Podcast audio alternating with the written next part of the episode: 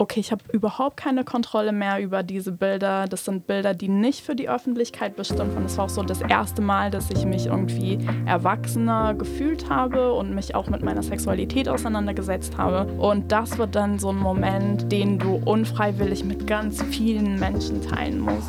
Hi, herzlich willkommen bei 1 bis 2, dem Podcast über Sexismus, sexuelle Übergriffe und sexuelle Gewalt gegen Kinder und Jugendliche.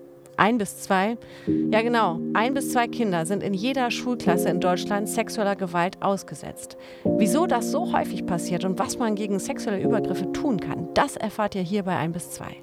Ich bin Nadja Kailuli und in diesem Podcast spreche ich mit ExpertInnen, JournalistInnen und Betroffenen. Wir reden über akute Missstände, Anlaufstellen und persönliche Geschichten. Wenn es euch damit aber nicht gut gehen sollte, wir haben in den Show Notes Telefonnummern und Hilfeangebote verlinkt, wo ihr Hilfe findet. Hier ist ein bis zwei. Schön, dass du uns zuhörst.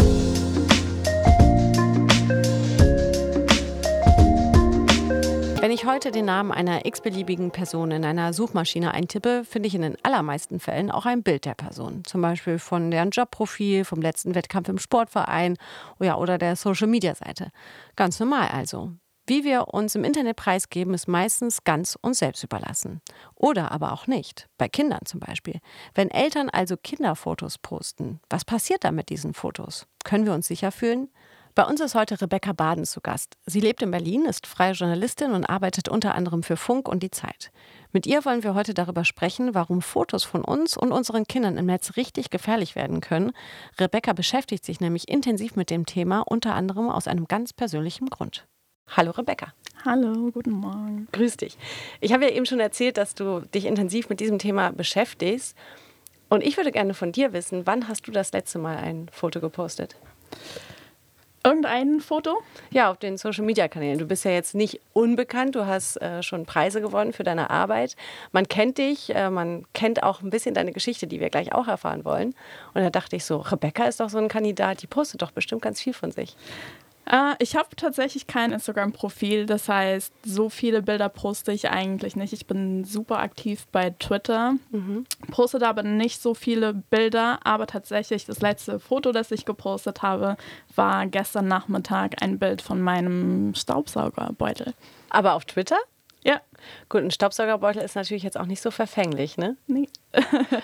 Warum du nicht mehr auf Social Media bist, wie zum Beispiel der Plattform Instagram, äh, darüber wollen wir gleich nochmal intensiver sprechen. Aber natürlich interessiert uns auch erstmal deine persönliche Geschichte. Du hast nämlich eine gerade zu dem Thema, was mit Fotos passieren kann.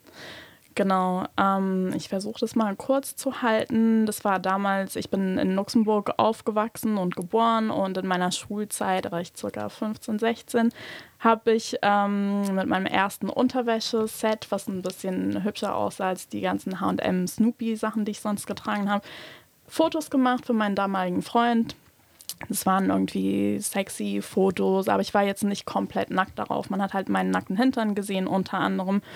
Und diese Bilder wurden mir dann von zwei Klassenkameraden von meinem Handy geklaut. Die haben sich die Bilder per Bluetooth geschickt und die sind dann irgendwie in den umliegenden Schulen gelandet und es war dann eine Situation, die ziemlich außer Kontrolle geraten ist, vor allem deshalb, weil die Bilder irgendwann auch online gepostet wurden und ich da wirklich gemerkt habe, okay, ich habe überhaupt keine Kontrolle mehr über die Situation und über diese Geschichte habe ich ähm, auch einen Artikel geschrieben und seitdem setze ich mich da damit auseinander.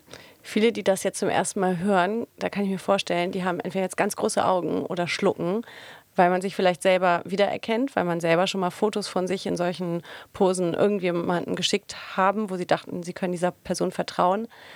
Ähm, du erzählst es jetzt gerade so, du erzählst es uns natürlich gerade auch nicht das erste Mal, du hast darüber auch geschrieben, aber kannst du uns nochmal erklären oder widerspiegeln, was das damals mit dir gemacht hat? Weil das ist ja ein Rieseneingriff in dein Privatleben, vor allem von, weil du es ja jemandem geteilt hast, dem du absolut vertraut hast und auf einmal ist dieses Handy und diese Fotos weg und andere Leute sehen das.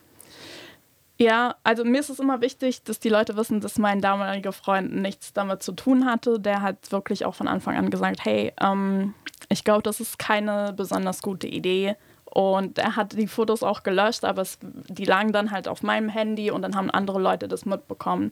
Und so hat sich das dann entwickelt. Und ähm, Ja, das ist halt, ein, wie du sagst, ein riesengroßer Eingriff und auch wirklich, ich war ja damals noch fast ein Kind, ich war 15 Jahre alt und obwohl ich quasi gewarnt wurde, rechnet man ja dann trotzdem nicht damit, dass das auch wirklich so eintritt und dass die Situation auch dermaßen eskaliert. Und ich glaube, es war dann einfach so eine Mischung aus Scham darüber, dass ich irgendwie sozusagen was ich dachte damals was Dummes gemacht habe, was Unverantwortliches und Leichtsinniges und dann aber auch wirklich so dieses Realisieren, okay, ich habe überhaupt keine Kontrolle mehr über diese Bilder. Das sind Bilder, die nicht für die Öffentlichkeit bestimmt waren. Das war auch so das erste Mal, dass ich mich irgendwie erwachsener gefühlt habe und mich auch mit meiner Sexualität auseinandergesetzt habe. Und das wird dann so ein Moment, den du unfreiwillig mit ganz vielen Menschen teilen musst. Und das war ähm, das war ein beängstigender Moment einfach. Wie viele Jahre liegt das jetzt äh, zurück? So circa 15. Hm. Jetzt ist es eigentlich eine Erfahrung, wo man sagt, so man zieht sich damit komplett zurück. Man möchte das am liebsten vergessen und möchte nie wieder darüber sprechen. Du hast den anderen Weg gewählt und hast das äh, veröffentlicht, diese Geschichte. Warum hast du dich dazu entschieden? Als mir das damals passiert ist, da ähm, gab es halt noch kein Instagram und es war jetzt auch noch nicht so Usus, dass die Leute super viele Bilder von sich posten. Heute ist es ja öfter so, dass irgendwie auch Influencer und Influencerinnen Bilder von sich in Bikinis posten und Unterwäsche. Aber damals gab es es halt noch nicht und ich war so quasi die, die erste und die einzige und ich hatte auch keine andere Person, an die ich mich wenden konnte, die irgendwie was ähnliches durchgemacht hätte und die mir dann hätte sagen können, okay, ähm, du kannst so und so vorgehen und das wird alles gut und ähm, du lernst damit umzugehen und du bist nicht schuld. Und das hätte ich halt damals wirklich gebraucht.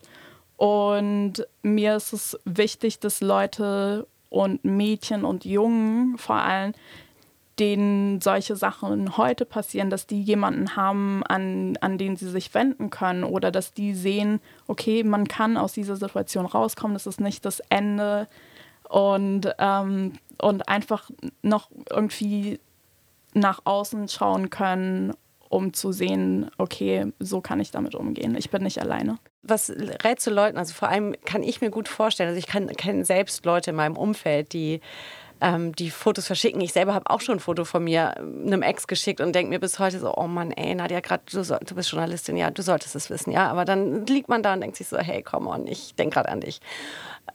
Und die Frage ist, mir ist es zum Glück noch nicht passiert, dass es missbräuchlich benutzt worden ist, aber es gibt eben ganz viele, denen das passiert ist. Denen ist vielleicht das Handy nicht geklaut worden, aber das Foto ist halt irgendwo gelandet, wo es trotzdem nicht landen sollte.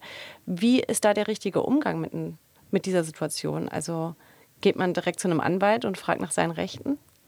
Ich glaube, es ist super abhängig von der Situation und auch von den Ressourcen, die eine Person hat und natürlich auch vom Alter. Also eine 14-jährige Person kann sich da irgendwie, müsste sich da eine andere Hilfe holen als eine 30-jährige Person, die halt andere Ressourcen hat, die sich halt auch irgendwie rechtlichen Beistand holen kann, leisten kann, die weiß eher, wo, wo sie sich Hilfe holen kann.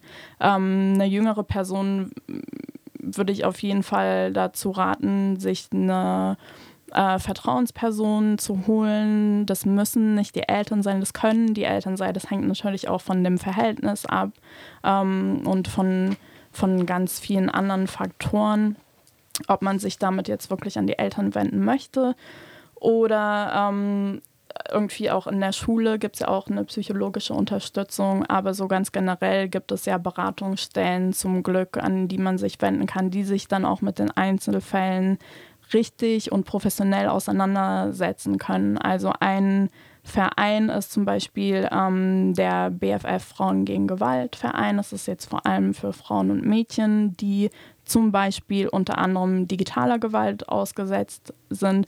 Aber für, für jüngere Menschen gibt es auch äh, die Plattform Uport, wo ähm, wo Betroffene von Cybermobbing sich Hilfe holen können. Und da wird dann auch wirklich aufgeklärt und geguckt, welche Hilfe benötigt die Person jetzt, was ist mit den Bildern passiert, wie sind die wohin gelangt. Und dann kann man das fallabhängig entscheiden. Was ist damals mit deinen Bildern passiert? Also konntest du, kann man überhaupt so weit gehen, dass man weiß, diese Bilder sind wirklich dann auch irgendwann weg? Oder weißt du, okay, die sind immer noch irgendwo im Umlauf und ich muss jetzt einfach damit leben? Ich habe mir die Frage sehr lange nicht gestellt. Also die, die Bilder sind irgendwann im Internet gelandet tatsächlich, ähm, weil meine damals beste Freundin sie auf einem Blog gepostet hat. Und ab dem Moment wusste ich auch, okay, ich muss mir Hilfe holen, ich kann das jetzt nicht mehr alleine machen und habe dann auch meinen Vater involviert und der hat sich dann auch mit mir darum gekümmert.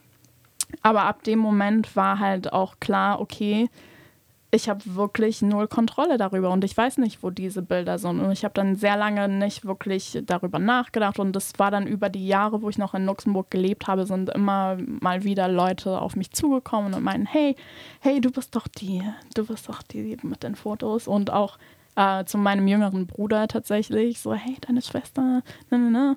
So, und ähm, tatsächlich vor einem Jahr, circa anderthalb Jahren, hat ein Bekannter mir geschrieben und hat mir irgendwie auch ein Bild geschickt ähm, und meinte so, hey, weißt du noch damals? Und ich habe das Bild geöffnet und dann war es eines dieser Bilder. Und da habe ich halt gemerkt, okay, diese es gibt immer noch Leute, die diese Bilder irgendwo gespeichert haben. Ja, Social-Media-Plattformen sind ja im Grunde wie eine Art Tagebuch. Da teilt man eben schöne und lustige, spannende Momente seines Lebens eben mit Freunden, der Familie oder eben den Followern. Und die Follower sind ja meist Fremde. Für viele ist das heute aber so selbstverständlich, wie wenn man einfach mal schnell mit jemandem, also einer Freundin oder einem Freund, einen Kaffee trinken geht. Aber was uns dabei oft gar nicht eben bewusst ist, wer sich in den Social Medien bewegt, hinterlässt Spuren teilt Informationen und das kann eben ganz schön unangenehm werden. Und damit wir das jetzt mal ganz genau verstehen, haben wir auch mit einem Experten zu diesem Thema gesprochen. Dr. Thomas Gabriel Rüdiger ist Leiter des Instituts für Cyberkriminologie an der Polizeihochschule in Brandenburg und unterrichtet dort Polizeistudierende zu Cyberthemen. Und der hat uns erzählt, was man mit geklauten Fotos im Internet eigentlich so anstellen kann.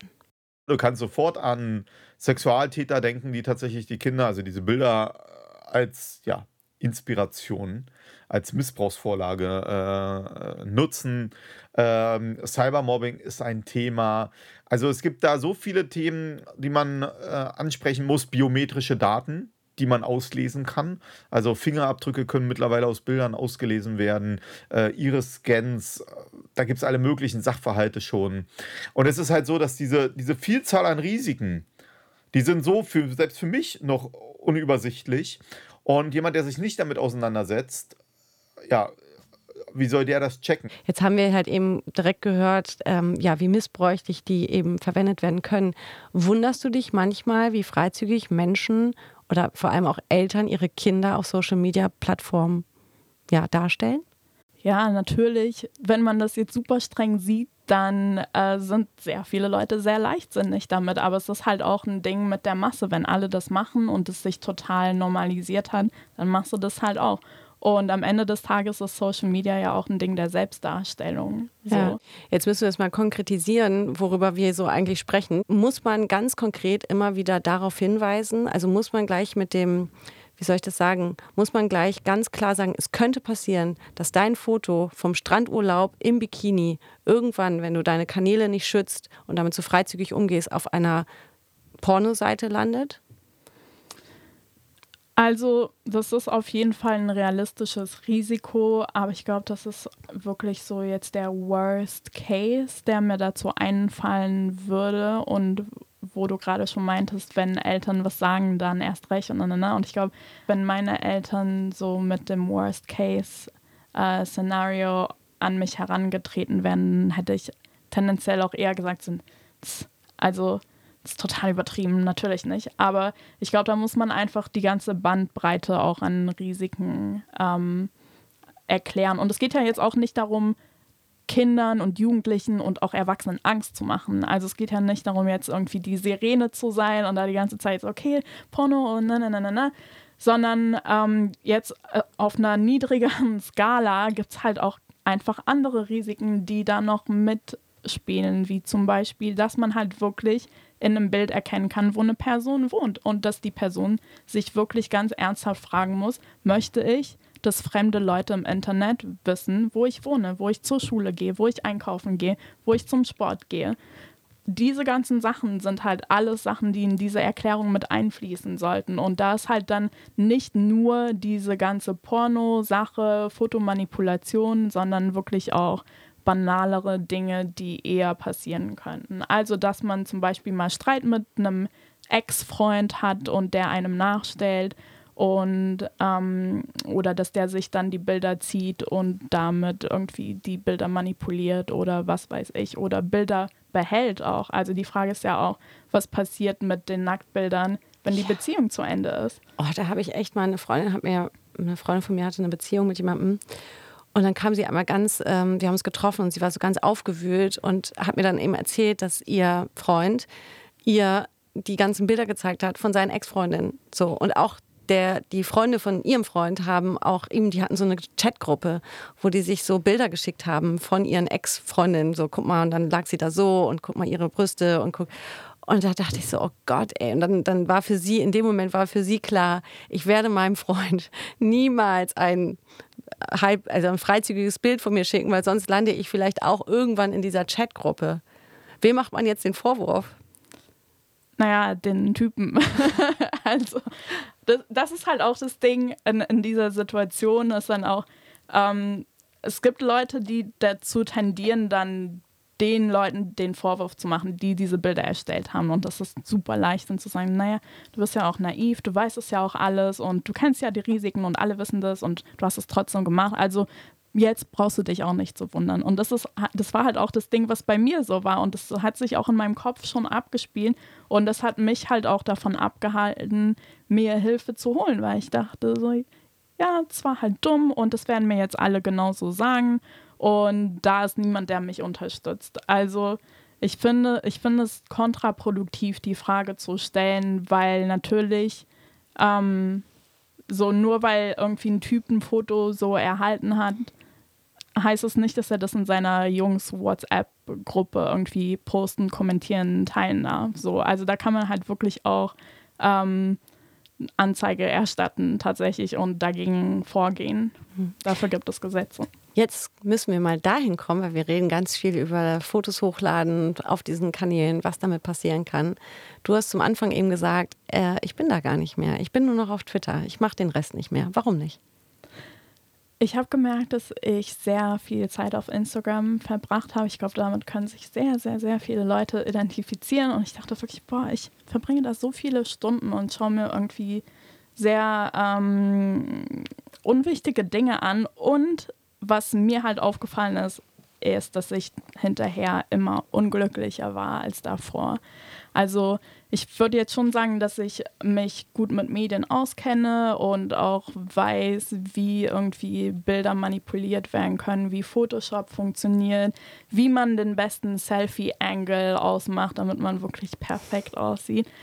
Aber ähm, ich habe halt trotzdem gemerkt, okay, mein Selbstwertgefühl ist nicht so stabil, dass ich mir den ganzen Tag perfekt aussehende Frauen anschauen könnte, ohne mich mit denen zu vergleichen. Oder ähm, oder man sieht halt, okay, diese Person ernährt sich viel gesünder, diese Person trainiert viel öfter, diese Person hat super schöne, äh, eine super schöne, aufgeräumte, saubere Wohnung und bei mir steht seit drei Tagen der Nudeltopf rum. So.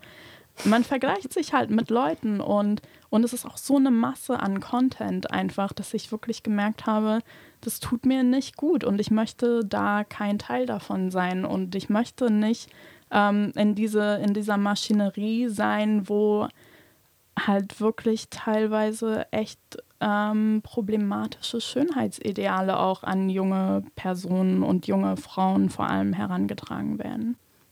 Warum so viele Leute aber trotzdem eben alles mitteilen und da mitschwimmen wollen. Dazu haben wir natürlich auch Dr. Thomas Gabriel Rüdiger gefragt und er nennt das digitalen Narzissmus. Ich selber spreche, also habe so verschiedene Konzepte. Als erstes digitaler Narzissmus. Das bedeutet, alle neigen dazu, sich selbst darzustellen, um Anerkennung in Form von Aufmerksamkeit zu erhalten. Ne? In Form von Likes, Followerzahlen im Netz. Aber nicht nur so, kennt jeder auch, keine Ahnung, man hat sich neue Klamotten gekauft und hofft dann, die Leute sagen, ey, schöne Klamotten oder mal waren Pumpen oder so. Dass man sagt, mal, du hast aber gepumpt oder was beim Friseur oder bist, hast abgenommen oder so. Ne? Jeder möchte ja irgendwie Reaktion. Stell dir vor, äh, du gehst immer beim selben Restaurant essen, weil du so toll findest, ja, immer denselben Pizza und bewertest den bei Google, gibst Rezensionen raus, dann haust du bei Instagram die Stories dazu raus oder bei Snapchat, äh, wie geil das Restaurant ist, ne? machst vielleicht noch ein paar Bilder davon vom Essen. Und dann keine Ahnung, äh, ist jemand ein Stalker und will was über dich rausfinden. Dann weiß er ungefähr, wo du offenbar doch in einer Ecke so halbwegs wohnen musst. Dann postest du vielleicht deine Laufstrecke, ja. Du postest Freunde. Dann kann ich über deine Freunde vielleicht analysieren, was die denn noch so posten. Und jetzt stell dir vor, ich will vielleicht, äh, irgendjemand will an die Kinder ran. Dann weiß er vielleicht, oh Mensch, die wohnt da. Die, äh, sie postet immer, wenn das Kind äh, Geburtstag hat, weil sie postet den Geburtstagstisch, weil der so toll gedeckt wird und man sich so viel Mühe gibt. Oder der Geburtstagskuchen, dann weiß man, wann das Kind Geburtstag Geburtstag hat. Es gibt zum Beispiel auch Studien, die sagen, dass knapp, äh, also über 90 Prozent der Kinder unter zwei Jahren in irgendeiner Form eine Präsenz im Netz haben. Und all diese Informationen die sind halt problematisch. Eigentlich müsste man wissen und lernen, wie man damit umgeht. Nur wer bringt einem das schon bei? Es ist halt äh, Learning by Doing, weil wir immer noch nicht Medienkompetenz vermitteln an Schulen, wo sowas zum Beispiel dazugehört. Rebecca, der hat ganz schön viel gesagt, was du uns eben auch gesagt hast, ne? Sehr gut. Vielleicht bist du dann irgendwann auch so Cyberkriminologin. Ja. Steigst da noch mit ein mit der Expertise. Ähm, jetzt kommen wir mal zu denjenigen, die eben nicht selbst entscheiden können, so ey, ich sehe gerade super aus, ich poste das, ähm, die eben noch sehr, sehr klein sind und wo die Eltern meinen, ach Gott, das, das muss ich auch teilen, das ist ja auch schick. Äh, diese Mummy-Welt, diese Parents-Welt da draußen. Was, was, was sagst du dazu? Ich habe gestern äh, einen ganz interessanten Begriff gelesen, äh, der heißt Sharenting, also Sharing und Parenting gemischt. Ich habe jetzt so ein bisschen darüber nachgedacht und ich sehe da schon, warum das problematisch ist, weil die Kinder werden halt so zum Teil der Selbstdarstellung der Eltern und die werden halt dann auch irgendwie zum, also vor allem bei so InfluencerInnen, werden die halt auch Teil des Geschäfts und Teil der Marke. Und da muss man halt auch wirklich mal gucken, äh, ist das schon Kinderarbeit und wie viele Stunden verbringen die Kinder damit da irgendwie als Requisite inszeniert zu werden und zu posieren und also, ne, ich stelle mir das dann so vor, dass die Kinder dann so vor ihrem Essen sitzen und die, die haben Hunger und die wollen essen und dann ist so, und Mama muss dann noch ein Bild machen, wie das Kind dann vor dem Teller sitzt. So, ja. ne? Also ich habe auch keine Kinder, ich weiß auch nicht, wie das ist. Und klar, ich will das auch, ähm, du sagtest eben so, du willst nicht alles so, so verurteilen, verteufeln. Ne? Also ich kann, kann das irgendwie so nachempfinden, dass man sagt, so man möchte dieses schöne Familienglück, diese, das Schöne, was man da hat mit seinem Kind, äh, teilen. Aber mir fällt immer auf, wenn ich über Insta irgendwie was äh, sehe, von Fotos und ich dann aber tatsächlich bei Freunden zu Besuch bin, die Kinder haben, dass es irgendwie immer ganz anders aussieht. Da sieht es halt irgendwie immer nicht so aus wie auf den ganzen Stories, die ich dann sehe. Ähm, was aber ähm, ja auch total wichtig ist, äh, was wir auf jeden Fall hier auch erwähnen wollen, ist eben dieser Missbrauch, der auch da passieren kann. Äh, Kolleginnen von mir von äh, Steuerung F äh, und Panorama, die haben dazu auch einen Film gemacht. Der, der war heftig. Das, da hat ich sogar auch echt, äh, musste ich echt schlucken, als ich den gesehen habe. Ähm, weil was man eben nicht denkt oder womit man überhaupt nicht meint, konfrontiert zu werden, ist, dass so ein harm, vermeintlich harmloses Bild eines Kindes, was auf dem Arm der Mutter ist und nur von hinten zu sehen ist und man sieht nur die nackten Beine eines Kindes, dass genau diese Bilder eben auch auf pädophilen, pornografischen Seiten landen können. Und da fragt man sich natürlich, bringt das überhaupt was, mein Kind eben nicht mit Gesicht zu zeigen? Viele denken ja so, ich zeige ja das Gesicht nicht, dann ist schon alles okay. Mhm. Also ehrlich gesagt, ähm, ich wusste das auch nicht. Ich dachte auch immer so, okay, wenn man halt irgendwie die Person, also jetzt mal ganz grundsätzlich, es muss nicht ein Kind sein, aber wenn man eine Person halt nur von hinten sieht oder irgendwie nur eine Hand oder nur ein Bein oder keine Ahnung, dann ist das schon okay. Deswegen, ähm, ich wusste das tatsächlich auch nicht so. Und ich beschäftige mich richtig viel mit Medien und das ist halt auch immer so dieses Ding, wo wir gerade auch schon hatten, Medienkompetenz ist halt einfach super viele Leute wissen das auch einfach nicht. So, und es ist auch okay, das nicht ja. zu wissen. Also ich meine. Ja, total. Und ich glaube, viele wollen es auch nicht wissen. Mir ist aufgefallen, gerade jetzt, wo es darum ging, so, wir machen diesen Podcast und ich natürlich auch viel gelesen habe, was ich zum Beispiel auch nicht wusste. Und ich wollte das dann irgendwie so immer gleich teilen, so mit meinen Freunden, die eben Kinder haben. Und ich habe ganz oft gemerkt, so, oh nee, bitte nicht, ich will das nicht wissen. Das ist mir zu doll. Ja. Ne? Also dieses, oh Gott, nee, diese, diese, diese harte Welt, die ist mir zu heftig. Und ich glaube, deswegen ist es so wichtig, dass wir darüber einfach so offen sprechen, eben um nicht Angst zu machen, aber um, um, um den Blick eben zu öffnen. Und ähm, warum dieses vermeintlich geblurrte Kind oder nur von hinten gezeigte Kind, warum das trotzdem auch gefährlich sein kann, dazu haben wir auch Dr. Thomas Gabriel Rüdiger gefragt. Wenn man jetzt also auf privat stellt und dann hat man 500 Follower oder 3000 Follower, hat das nicht, kann das nicht den Sinn haben, äh, da die Bilder zu schützen, sondern eher nur die Kontrolle darüber zu haben, wer mit drauf geht. Aber was heißt denn Kontrolle? Dann guckt man sich den Account desjenigen an, der kommt und sagt dann, ja, okay, sieht gut aus. Der folgt mir jetzt, mache ich, ist, ist okay, ja. Und dazu muss man wissen, bei 100 bis 150 Leuten ist prozentual gesehen, also selbst die Leute, die du kennst, auch immer jemand dabei, der problematisch ist bei dieser Zahlengröße. Ich erlebe immer wieder die Frage, kann ich mein Kind verpixeln, kann ich ein Smiley drauf machen, kann ich mein Kind von hinten zeigen, äh, was bringt was? Und ich komme immer wieder zu dem Punkt, wenn du dir diese Frage schon überlegst, solltest du es lassen. Weil du schon ahnst, dass irgendwas äh, schief läuft. Verpixelung kann ich nicht empfehlen. Klar, die könnten jetzt total gut sein, wenn du ganz viele Pixel hast, aber weiß ich, ob in drei Jahren eine KI kommt oder irgendwas, die in der Lage ist, dann diese Wahrscheinlichkeit doch zu errechnen, kann ich nicht garantieren. Deswegen kann ich zum Beispiel auch Reportern immer nur mittlerweile empfehlen, bei diesen ganzen, äh, wir haben Insider und so, nicht auf Verpixelungen zu setzen. Ja, sondern lieber nachsprechen und den gar nicht zeigen. Verpixelungen also eher nicht. Sticker, ja, Sticker gegenwärtig, muss man sagen, äh, kann man wohl nicht irgendwie wegrechnen. Aber auch da gilt, Sticker, was kann ich denn jetzt an Informationen trotzdem auslesen? Ich werde vermutlich, je nachdem, worüber der Sticker geht, Haarfarbe erkennen können, Körpergröße, Klamotten. Diese Informationen kombiniert mit den Informationen, die die Eltern und Großeltern vielleicht in den sozialen Medien preisgibt, kann also wieder bedeuten, dass ich weiß, wo das Kind vielleicht zum Kindergarten geht, weil ich das eingrenzen kann. Ich weiß vielleicht, wie es heißt, wann es Geburtstag hat. Und äh, dann weiß ich, wie gesagt, Körpergröße, Haarfarbe, Klamotten, dann weiß ich das Haustier, vielleicht wie die Großeltern heißen. Was man damit anfangen kann, brauche ich glaube ich nicht erklären. Wer im Netz die Hemmungen verliert, dem seine Hemmschwelle für Handlungen im physischen Raum sinkt meiner Meinung nach auch. Und deswegen ist zum Beispiel so wichtig, gegen Hasskriminalität und sexuellen, dieses, dieses ja, Sexualdelikte und so im Netz auch vorzugehen, weil es nämlich am Ende überschwappen kann, weil, wie gesagt, diese Enthemmung ein Thema ist. Ja, Rebecca, Enthemmung. Was sagt uns das? Sagt uns das, dass, äh, dass dieses Internet voller Gefahren ist? Sagt uns das, dass wir irgendwie, ja, man sagt ja immer, ne, geh mit offenem Auge durch, durch, durchs Leben so, pass immer auf, wer vor dir läuft, wer hinter dir läuft, so, vertrau niemandem. Also ich weiß, ich habe so, so die, die Worte meiner Mutter im Kopf, ne? Vertrau niemandem, hat sie mir immer, hat sie mir immer gesagt. Ja, meine Eltern haben das auch immer gemacht. Ja. Und, und im Netz äh, vertraue ich fast jedem, weil es, der ist ja nicht physisch vor mir. Warum soll ich da Angst haben? Ja, ich glaube, es ist super schwer, da jetzt pauschal eine Aussage zu treffen. Also ich glaube, es kann auch nicht Sinn der Sache sein, jetzt so komplett äh, Angst zu haben und Paranoia und wirklich überall irgendwie einen Kriminellen hinter einem leeren Account zu sehen. Also ich habe ganz viele Freunde und Freundinnen, die halt sehr privat im Internet unterwegs sind und die haben halt auch leere Accounts. Das bedeutet aber nicht, dass da irgendwie eine kriminelle Person oder Energie dahinter steckt.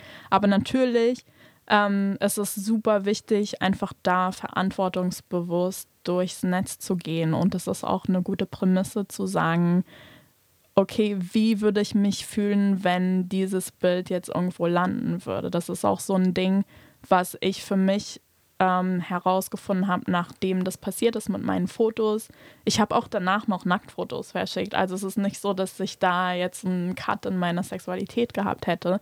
Ähm, natürlich hat sich das alles wieder aufgebaut, aber es, die, die Regel, die ich mir jetzt gesetzt habe, ist halt, kein Gesicht und irgendwie gucken, dass man Tätowierungen und so nicht sieht und auch nicht sehen kann, wie meine Wohnung aussieht. Aber die Frage, die ich mir stelle, ist halt immer, wie würde ich mich fühlen, wenn dieses Bild irgendwo landen würde? Wäre ich damit okay?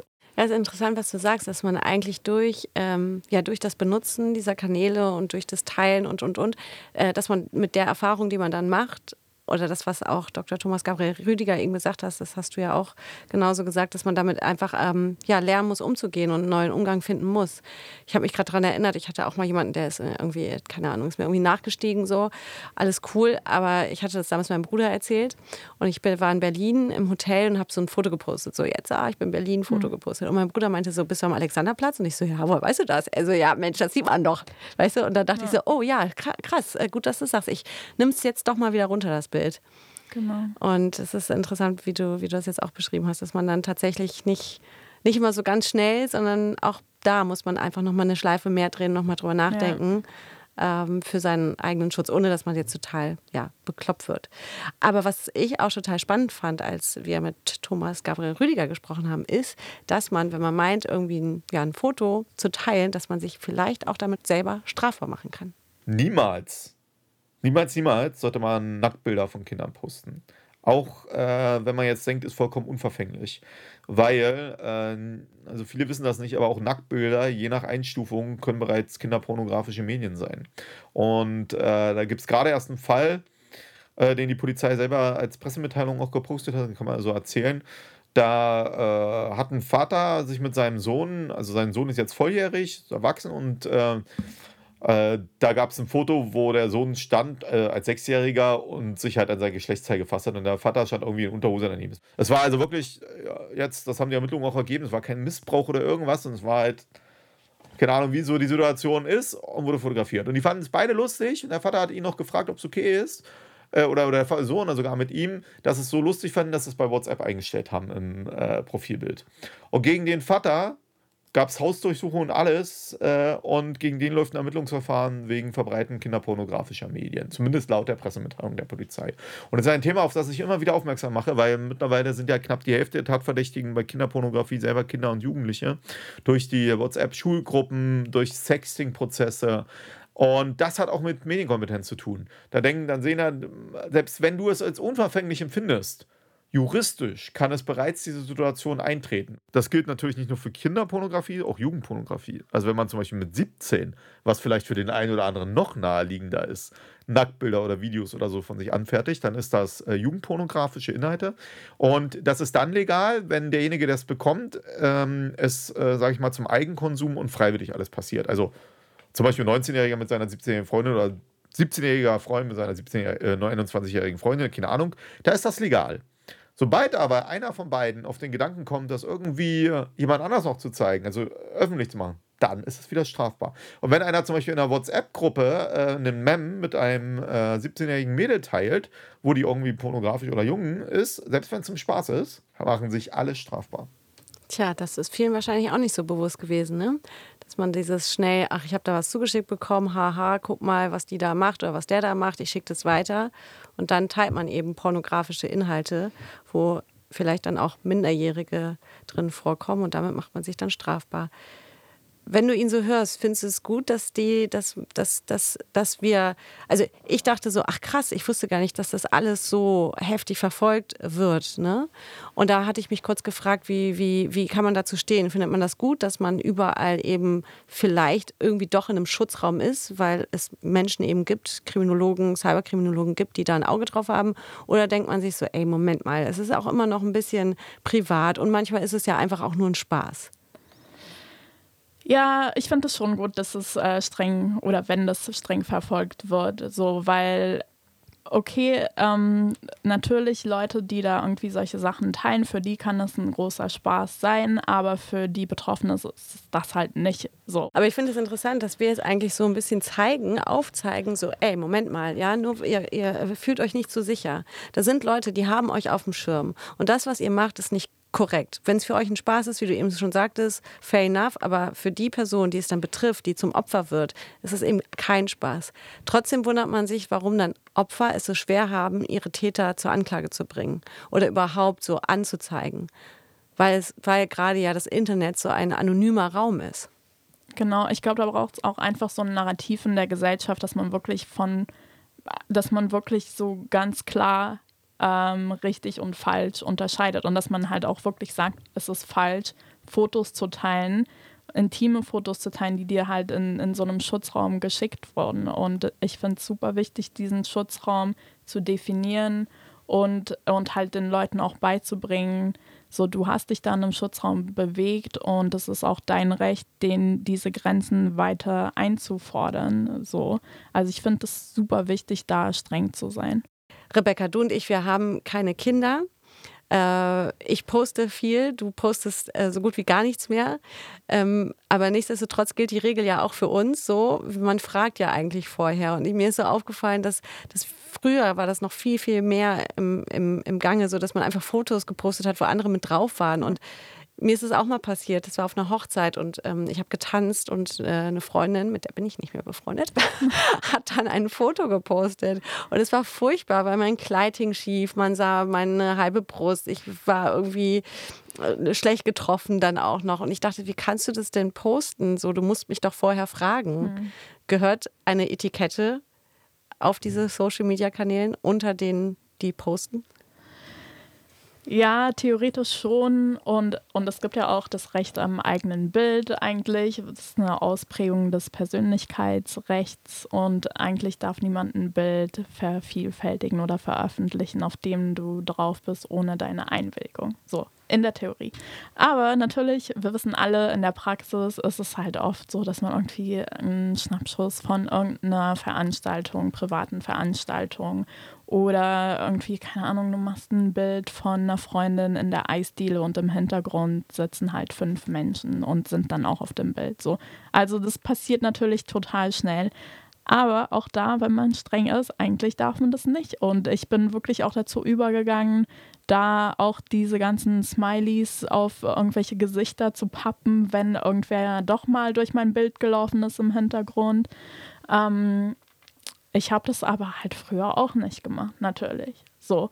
Und ähm, auch Fun Fact: Kinder haben auch ein Recht am eigenen Bild. So. Das heißt, theoretisch müssten Kinder auch äh, eine Einwilligung geben, wenn andere Menschen Bilder von ihnen posten, auch bei den Eltern. Und man sagt, dass ähm, spätestens ab dem vollendeten 14. Lebensjahr sind die Kinder auch, man nennt es, einsichtsfähig. Also können dann selber einschätzen, ähm, ob, ob ihre Bilder irgendwie im Internet sein sollten oder nicht. Und da müssen auch eigentlich Eltern ihre Kinder um Erlaubnis bitten, so in der Theorie. Genau, das geht dann raus an all diejenigen, die das bisher nicht wussten. Jetzt wisst ihr es. Rebecca Baden, vielen Dank, dass du heute bei 1 bis 2 warst. Dankeschön. Ja, was machen wir mit unseren Fotos im Netz? Ich finde, Rebecca hat eigentlich irgendwie ein bisschen Mut gemacht, ja, weil sie hat ja wirklich das Schlimmste erlebt, was einem passieren kann. Irgendwie so ganz intime Fotos wurden irgendwie missbräuchlich benutzt, verschickt und auf einmal landen diese Fotos auf Seiten, wo du niemals landen wolltest.